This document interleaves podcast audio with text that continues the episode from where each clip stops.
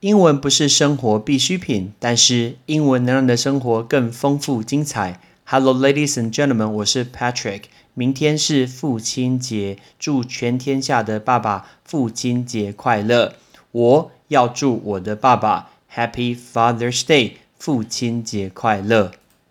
长大后，我们的存在像尘埃，我们的距离被拉，有时相处很难，想很多话很短。有时相处很难，想很多话很短，好像这个都是儿子跟爸爸的一个相处模式。我教英文教了超过十年，上了这么多绘画课，每一年跟同学讨论到这件事情，好像儿子跟爸爸相处总是特别特别的不一样。我们家也是一样，但是因为明天是父亲节。Patrick 今天准备了十件事情要来讲给你听，我跟爸爸的故事。他是一个非常非常特别的人。如果你有听之前的节目跳尼罗河游泳，你就知道他是一个特别的人。第一件事情，我很害怕爸爸的家教。你没有听错，就是爸爸的一个家教。因为他以前高中念建国中学，然后大概以全台湾排名前十五名的人。考上了台湾大学，所以其他成绩本来就很好，很聪明，很会念书，知道怎么念书，也很认真。所以其实能跟他相比是一件很难的事情。包括像我物理超烂，我物理怎么念都很弱。我化学化学不错，我数学也不是很好，但是这一点其实爸爸都很强，所以他会用他的标准想办法去让我把它变得更好。所以像国小、国中的时候。爸爸的上班模式，他下班回家都已经要九点半十点了，但是他还是会帮我去注一下我的功课。他会在卧房前面，呃，卧房的地上会放一个大大的白板，然后在那边教我数学。我都记得那个什么鸡兔问题，该死的鸡，讨厌的兔，我超讨厌这个动物的。算那个数学，我觉得超难，所以。爸爸会教我很多一些数学的问题，然后来到了国中，他会教我生物，因为他生物超强，我到现在什么都不记得，我只记得说杀青蛙很可怕，所以他都会主动教我，所以我一直很怕爸爸回来那一天要教我这个呃一些温习这些功课，因为他真的懂了蛮多，其实我觉得他应该比学校老师还要厉害，所以有时候我会刻意想要早点去睡觉，然后明明我没有睡着哦。然后爸爸明明回来了，我就当做我不要叫他，那我假装睡觉，因为这样我我爸就不会叫我起来要教我这些课业。现在回想起来，其实蛮有趣的。他想要去教他的一个儿子，所以这是家教的一件事情。第二件事情，我爸爸是一个作息非常非常规律的人，从我有记忆以来，他的每天的模式都是一模一样。每天早上他大概七点多起床，他就会去游泳。然后游泳回来以后，他吃早餐，接下来他就去上班。他上班会到中午的十二点，他就会回家去吃午餐。吃完午餐，他大概会睡午觉，大概睡一个半小时，甚至到一小时。那睡完以后，他今天就会出门去打网球，然后去爬山。傍晚以后，他又回到家，又再一次去睡一下。睡一下，他又会起来去吃晚餐，接下来就去上班，然后六点开始上班，到晚上大概九点半，他回家以后会稍微吃一点点的一个宵夜，然后他又会去运动去游泳，然后游泳完他就会睡觉，大概每天十二点以前他一定会睡觉。这件事情不知道过了多少多少年，他都是这个作息。所以其实我觉得作息规律这件事情，可能把爸爸影响到我诶。像比如有有一些人会邀请我说：“哎，我们一起去夜唱，去吃宵夜。”其实我不喜欢做这件事情，因为隔天早上我要上班，我自己的一个呃规律的一个作息，所以这一点确实影响到我。但是我比较多 exception，我比较多例外，比如说什么。呃，晚上有比赛可以看，比如说半夜有洛杉矶湖人队比赛可以看，我就会起来看。这个时候我我是会做的，所以重要的比赛我会看。但是爸爸的作息还是非常的规律哦。我记得他很喜欢看网球赛，就算是那种 Wimbledon 的那种冠军战，如果什么 Roger Federer 对上 Rafael Nadal，他明明就很喜欢看这种比赛啊。可是比如说带着他睡觉时间，比赛没打完，他其实到了十二点半，他还是会去睡觉的。所以他作息非常非常的规律。第三件事情。睡眠很重要，从小到大，我爸就告诉我睡眠很重要。看到我都会跟我说要多睡一点。这件事情，我记得在高中的时候，高中的时候，因为很多的科目要学，很多要念。台湾的教育根本考试都写不完，根本念不完嘛。然后我爸就会说：“不要念了，去睡觉。”他说现在去念那么多没有意义啊，因为你精神不好，那何必念书？坐在那边放个人形立牌而已，就不如去睡觉，睡饱以后才有精神再来念书。所以这件事情我印象深刻。我高三的时候，我就自己去调整一个模式。我们学校大概都会留校到八点半，然后晚上八点半我就会回家，我会稍微做一些运动，包括伏地挺身啊、仰卧起坐，然后大概做到九点的时候，我就去洗澡，洗完澡我就跑去睡觉了。然后我从九点半就会睡，睡睡睡睡睡睡到半夜大概两点半，我就会爬起来念书。我都会爬起来念书，我都完全不用人家叫，我就爬起来念书。所以我爬起来念书的时候，我就念了大概两个小时，两个小时之后，大概四点半、五点。我就又回去睡觉，然后睡到七点，我再起床，然后去学校上课。因为我们学校离家里面很近，所以我可以七点再起床。所以这个睡觉模式让我半夜的效率其实非常好，很可以专心去做这件事情。所以一直告诉我说，睡觉是很重要的事情。这是第三件事情，第四件事情，我爸爸很会防晒。你敢相信这件事情吗？他真的很防晒诶。它防晒不是那种只有什么擦防晒油，它其实不擦这种东西。但是呢，它是完全的物理性的防晒。它的概念就是，你看他走在路上，只要太阳，他如果没有帽子的话，他会拿外套来遮脸，直接把他两手把外套举起来，把脸把它挡住，或是用手把它遮住阳光。他甚至开车都戴袖套，不夸张，他戴袖套哦，因为他的手不想晒到这个太阳。其实有时候我看他撑那个阳伞，还戴帽子，这是一个正常的事情。很多人觉得说很怪，诶，我爸真的很怪。但是你现在回过头去看。他已经超过六十五岁了。你看到他，如果不跟你说六十岁，你一定觉得他五十出头而已。他真的看起来很年轻。其实不晒太阳真的是很重要的，所以之前才拍一集告诉大家说日伞男子，记得这一集吗？所以防晒很重要。所以我看我爸，我就觉得说，哎，我自己要防晒。其实我真的是看我爸，我觉得这个人真的看起来年轻，真的是年轻哦。哎，所以我觉得防晒重要。第五件事情。我爸爸的学问知识渊博，他不是所谓的那种书本里面的知识，他很喜欢去研究很多很细节的东西。比如说，我们去每一个国家之前，他都会请我去图书馆借书。像我们去土耳其之前，他就会去借，他就请我去借书，而且他借的还不是那种观光旅游书，他念的是历史地理。而且最特别就是这个我也会看呐，可是我觉得最特别我比不上的是，他都背得起来的，我不知道怎么背得起来。所以每次去任何国家。旅行团都会有那个导游啊，导游所讲的东西他都知道，甚至有一些故事，我觉得明明就很困难，什么埃及法老王那些，我爸都可以讲得头头是道，他都可以站在前面当导游，他不用看书哦，他不用看小抄，他都可以讲出来。我想这就是为什么当初可以考建中，可以考台大的原因，因为这一点他真的很清楚，很重要。但那是现在，但其实我发现我很多的一些知识跟常识，都是小时候爸爸在谁谁练，不能说谁谁练嘛，就是。潜移默化过程中，他小时候就会告我带我看地图，然后叫我看地球仪。所以我说，比如说你叫我画一个地图，我大概全世界地图可以画得出来。然后你问我什么国家首都，我大概都会知道，因为这个就是小时候爸爸在呃潜移默化中，在聊天过程中就会告诉我。虽然当时候当时觉得还好，就慢慢听进来。长大觉得说很烦呢，讲这干嘛？但其实真的是有用哦。所以我说知识这件事情对我来说很重要，很重要都是来自于爸爸的一个习惯。第六件事情，他对工作态度是不可思议的，工作敬业精神是不可思议。什么叫做不可思议呢？你有办法在明明在医院住院，然后住院住一住觉得很无聊，然后跑去上班吗？我爸就是这种人，他的眼睛开刀，所以有一只眼睛看不太清楚，但是他觉得在家很无聊，他就跑去上班。飞机刚刚降落的时候，呃，比如说早上降落回到台湾。然后他只要时间够，他就会跑去上班。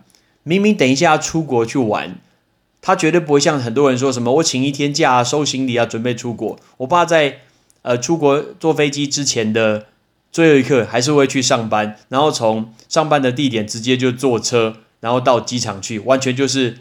连着完全没有变过。其实我发现我的工作态度也是这样。我已经太多太多次早上五六点下飞机，然后八点甚至十点可以直接上课。当天晚上上课是个正常的事情，基本上是不会请假的。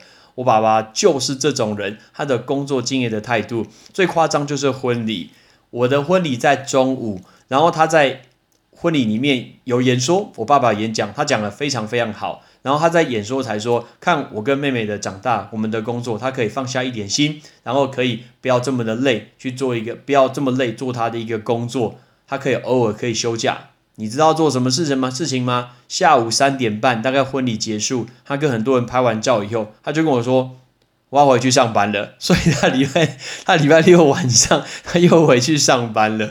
那一天我就记得，我我傍晚大概五点多，我把所有的东西收一收，我就开车回桃园，然后就去他上班的地方，我就把那些什么喜饼啊，或是送的东西啊，把它拿去他上班的地方，可以分给这个别人。然后你能想象吗？就是两个小时以前，他才穿西装跟贵宾们拍照，然后是他儿子的婚礼，结果两个小时以后，他就开车回来开始上班。所以呢，这是一个。工作敬业的态度啊，不可思议。第七件事情，我爸爸是不迷信的人。如果你有听之前的其中一直在讲迷信这件事情，我爸是绝对绝对不迷信这件事情。你跟他讲说，呃，什么看什么农民历要做什么事，他完全不相信。我的婚礼日期也是啊，原本我一直调不出时间，因为很多人选婚礼日期都要去选一个什么宜嫁娶，我爸不 care。他说什么啊？你知道今天移什么吗？你知道今天不适合什么吗？完全不需要 care 那一天那个东西。然后我要买新车，我买新车的那一天，原本交车是礼拜天，那那一天的天气不太好，有下雨。很多我的家人都跟我说：“哎，我们要不要延期？我要延期，因为毕竟拿新车嘛，要不要延期？”那我最后就问我爸，我爸就说：“啊，下雨就不开车哦。”他说：“下雨就不开新车哦。” 然后我想想，算了，好像也是更没差，反正不管怎么样都会脏啊。所以他就是一个很务实、很理性的人，不可思议哇！这就是一个很不迷信的人。第八件事情，爸爸是一个非常非常节俭的人。我所谓节俭，就是他的东西都会用到他最后一刻。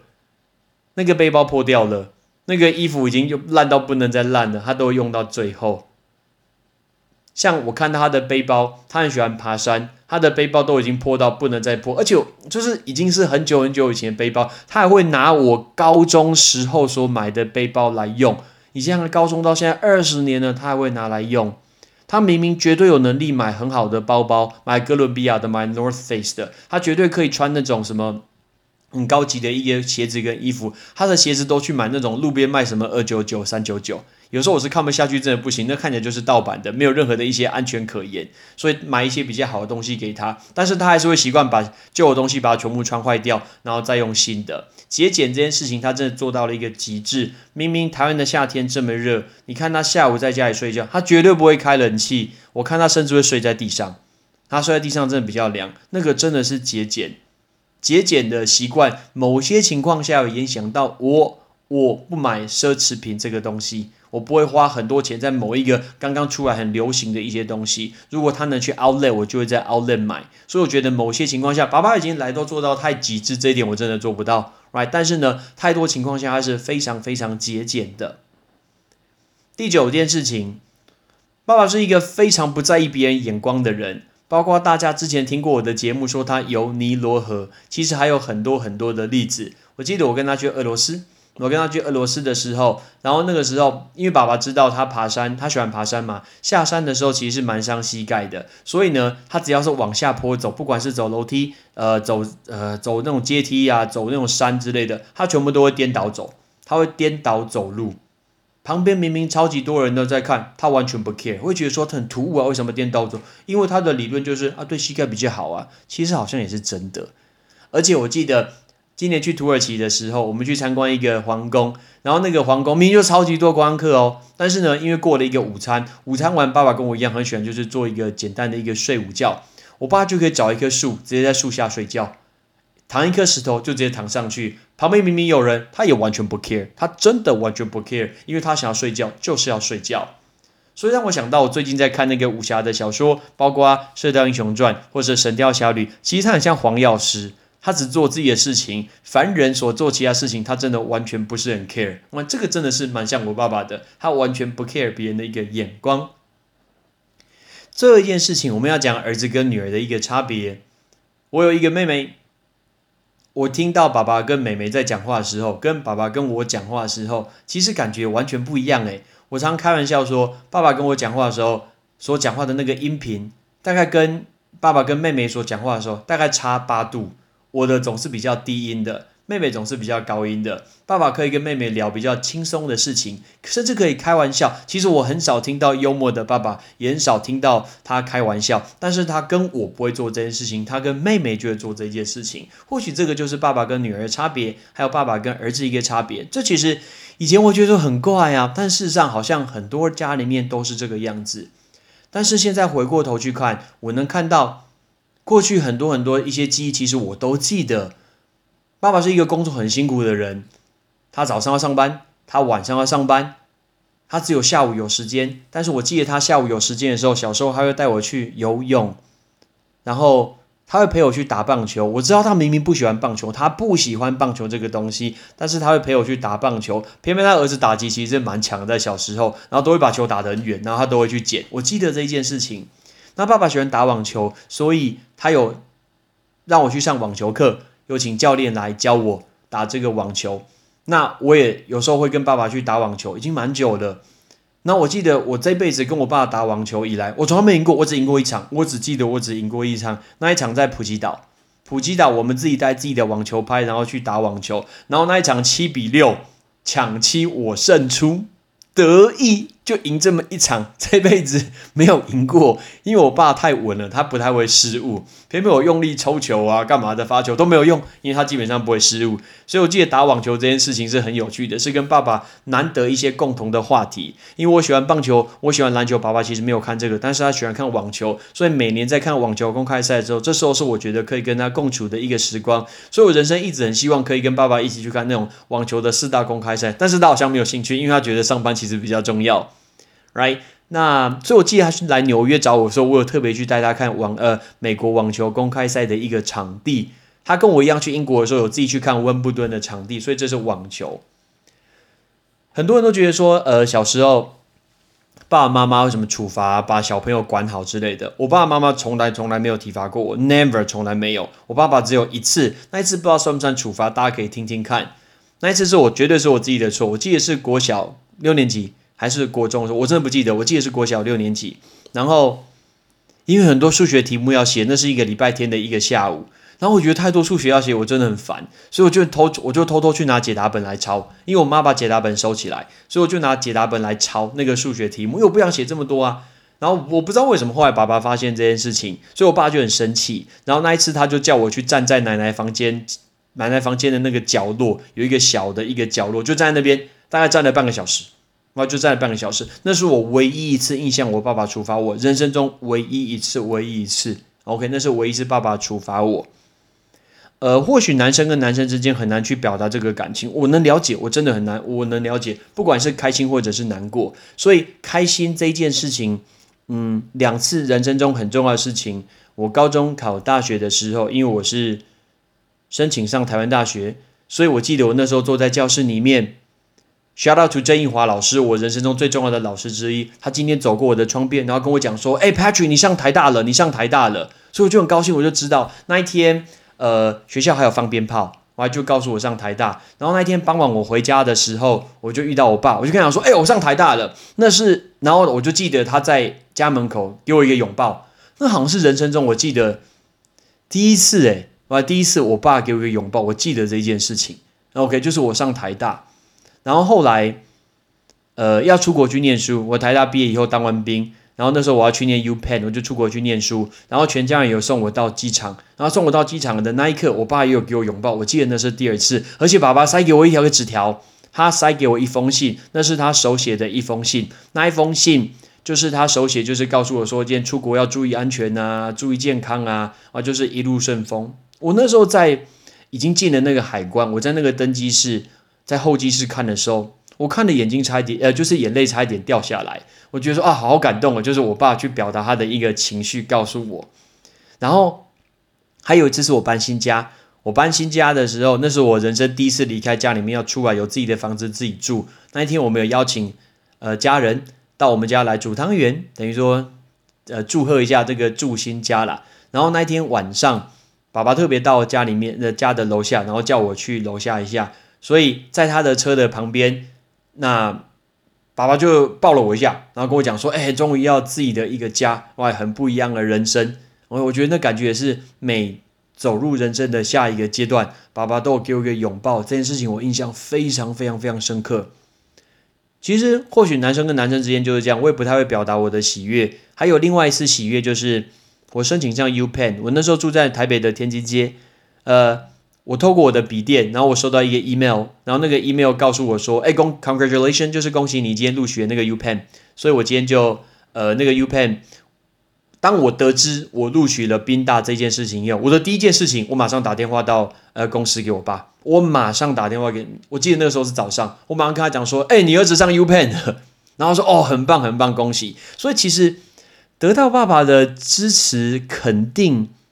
其实，在或许在很多的儿子心目中，在我的心目中，其实是非常非常重要的，right？纯粹只是一个文字的一个肯定，哇，眼神的一个支持鼓励，我都觉得是很重要的。嗯，很多很多事情，哎，就是像我喜欢打棒球，我我都很希望说，哎，我我哪一次什么什么打打球，在打球过程中，如果我爸又来看我打，我觉得感觉一定会很不一样，或者是我参加什么演讲比赛。哦，演讲比赛，如果爸爸有来看我的话，那是一个肯定，绝对是肯定。但是我知道爸爸工作很忙，我真的知道他为这个家付出奉献太多了，所以我会有现在的生活，我要为我的学历、我的背景，其实基本上没有什么别的，就是因为爸爸没有别的，我还真的是没有别的。所以因为他工作这么忙，我完全理解，但是我还是能感觉出他在工作这么呃忙碌之余，他还是拨了很多时间。哎，给他的小孩，不管是给我或者是给妹妹，他会带我去虎头山，他会带我去林口。我记得他会买那个 hot dog，right 给我吃。这件事情我记得，还有什么番薯饼，哇，这种都是我小时候的一个记忆。所以明天刚好是父亲节，我觉得爸爸在我的心目中那个地位非常非常崇高。对我来说，他一直来讲是一个偶像。哇，很多他所的一个所作所为都是很多人的一个 role model，right 是一个偶像。所以在重要的日子。我一定要说一声，呃，爸爸父亲节快乐，呃，Happy Father's Day to my dad，一定要保持健康，保持愉快，工作不用这么辛苦，因为因为我跟妹妹都有在赚钱，所以压力不用这么大。OK，一定要记得这件事情。我的所有的亲朋好友，我的学生，大家都要记得保持健康，然后珍惜你跟家人相处的时间。I'm Patrick，Thanks for listening，拜拜。我要爬上你的肩膀，我要眺望你的远窗。我忘了问什么样的倔强，让我们不说一句真心话。我要长成你的翅膀，我要拂去你的沧桑。我忘了说心里面的愿望，是就是让你的肯定。从你温柔眼眶。